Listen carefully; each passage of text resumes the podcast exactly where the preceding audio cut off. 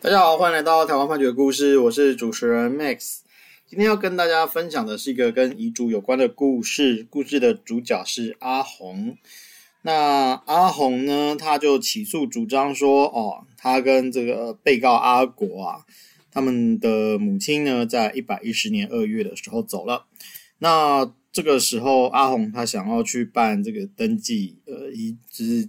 继承登记这些事情啊。他就有去跟这个国税局去查这个母亲的财产资料，结果查完了之后呢，就发现呢，阿国啊，他自己拿着一个遗嘱哦，就是母亲的遗嘱，把呃这个他们一个房地一个不动产哈、哦，就是登记到了阿国自己的名下啊，并且是在同年的八月的时候就已经完成了这个登记。那这个遗嘱呢，它是一个公证遗嘱哦，它是母亲在一百零三年六月的时候，好，她去一个公证人事务所做的公证遗嘱。那阿红就觉得说，那个时候啊，这个母亲已经八十四岁了，非年纪非常的大，而且当时她已经有记忆显著退化啦，啊，遗忘部分熟悉人事物啊，啊，罹患阿兹海默啊等等的状况。啊，甚至是无法手持汤匙自行进食等等的，所以呢，这个阿红就认为说，啊，母亲在做遗嘱的时候是欠缺遗嘱能力的，啊，这个内容呢，啊，应该不是母亲的争议，啊，它不符合公证遗嘱的要件，啊，认为说这个遗嘱是无效的。那退步来说呢，啊，如果说这个遗嘱就算是有效啊，阿红认为说它依然还是有特留份。然后可以行使扣减权。那特留份这个部分，我们先前也都有提过，就是说，嗯、就是我们每个人都可以去处分，就在遗遗嘱的方式哈，去处分自己身后的财产啊。但是原则上，呃，法律会有一个继承人分配的比例，叫做应继份。那这个应继份，大家再少一点哈，就会变成特留份啊。就是说，法律对于继承人的这个特别的保障啊，那不能够。就是每个继承人，只要他是有继承权的，他就分到的这个遗产是不能够低于特留份的。如果比较低的话，就可以去行使这个法律上的扣减权啊。这个先前我们也都有讨论过。那阿国的部分啊，就是被告阿国呢，他就是主张说啊，这个母亲她其实没有罹患阿兹海默症。那在一百年到一百零六年间啊。就是有许多的出入境记录是可以跟就是家人一起出去玩的，那所以这个呃公证遗嘱是发生在一百零三年，那显然这个母亲当时身体状况应该都是 OK 的。那此外啊，他说这个阿红啊，他在母亲生前呢，曾经跟母亲借了三百万元没有还，那这个债务啊也应该要并到遗产的总额来进行计算，并且从这个特留份里面去扣还。好，那案件进入了法院呢、这个双方对于呃母亲她是就是什么时候走的，然后还有确实有做这个公证遗嘱，然后确实去办理登记这些事情呢，是都不争执的。那法院就首先就说了，那你首先啊、这个到底是有没有做遗嘱的能力这件事情哈，那。法院是有传几个证人啊，因为公证遗嘱的话是需要两个证人。那第一个证人尤小姐啊，她来作证的时候就说，哦，她看到这个母亲她的精神状况很好啊，当天有聊天说话，呃，她对于遗嘱的什么每个人分多少啊、顺序啊什么，她不太清楚。但是呢，这个她有就是母亲有说要把房子给她的儿子阿国，啊，他的身体状况很好，是自己走路等等的。那另外一个证人呢，呃，就是叫廖小姐啊，她说他们当天呢是在事务所的一楼碰面啊，有互相寒暄啊。当时这个母亲她的身体状况是很正正常的，然后啊也是自己行走，所以法院就认为说你来了，这公证遗嘱的两个证人啊来讲的都是一样的啊，所以呢可以认为说就是。呃，被继承人啊，他当时这个意识仍然是清楚的，而且是有意思表示的能力。那呃，阿红主张说，他当时是欠缺遗嘱能力，是不可采的。那再来呢，阿红有主张一个点哦，就是说，呃，这个廖小姐跟尤小姐啊，这两个见证人，他并没有经过被继承人的指定，好，那就是说这个公证遗嘱应该他的见证人要由呃被继承人来指定。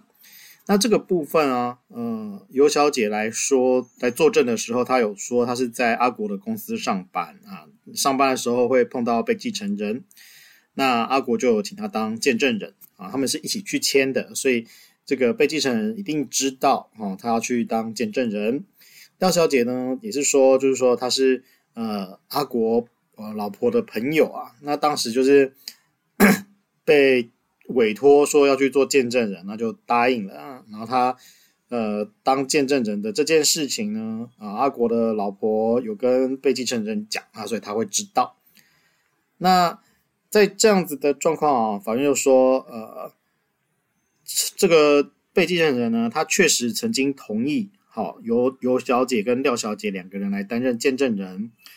这至少他们。在场的时候，在场做公证遗嘱见证的时候啊，他们是在的嘛？啊，那这个公证人也会做说明说啊，其实这两个是来见证的。那至少在那个 moment 啊，这个被继承人一定是知道，而且他没有表示反对嘛。那表示反对的话，公证人其实也不会继续进行下去。所以法院就认为说，虽然一开始可能不一定是这个被继承人他直接指定的啊，因为这个关系有时候不是，嗯，不是他本人签出去的，是他的。小孩找迁出去的啊，但是呢，既然他同意的，这个跟指定的效果就是一样的，所以不能够用这个点呢来否定说，呃，这个公证遗嘱有什么样的瑕疵。那再来呢，啊，这个遗嘱有效的情况之下，我们就会进到呃阿红他起诉主张的另外一个部分，就是特留份的部分。那这个部分呢，阿国他是有提出对话截图。在这个对话截图里面，阿红有说，嗯，他在买龙潭的房子的时候有借款下不来嘛，那这个被继承人就拿让他们的大哥拿三百万借他，啊，但是呢，这个大大哥啊，他就提议说，哦，要用三百万元来换四楼的公寓。啊，但是这个阿红一开始是不同意的啦，因为这个公寓的市值大概有八百万，啊，但是他说情势所迫啊。我就拿了这样子啊，所以法院认为说，从这个对话的脉络，阿红应该呃有自己承认说这三百万元是借款。那此外呢，这个啊、阿国的老婆她也有到庭作证哦，她是说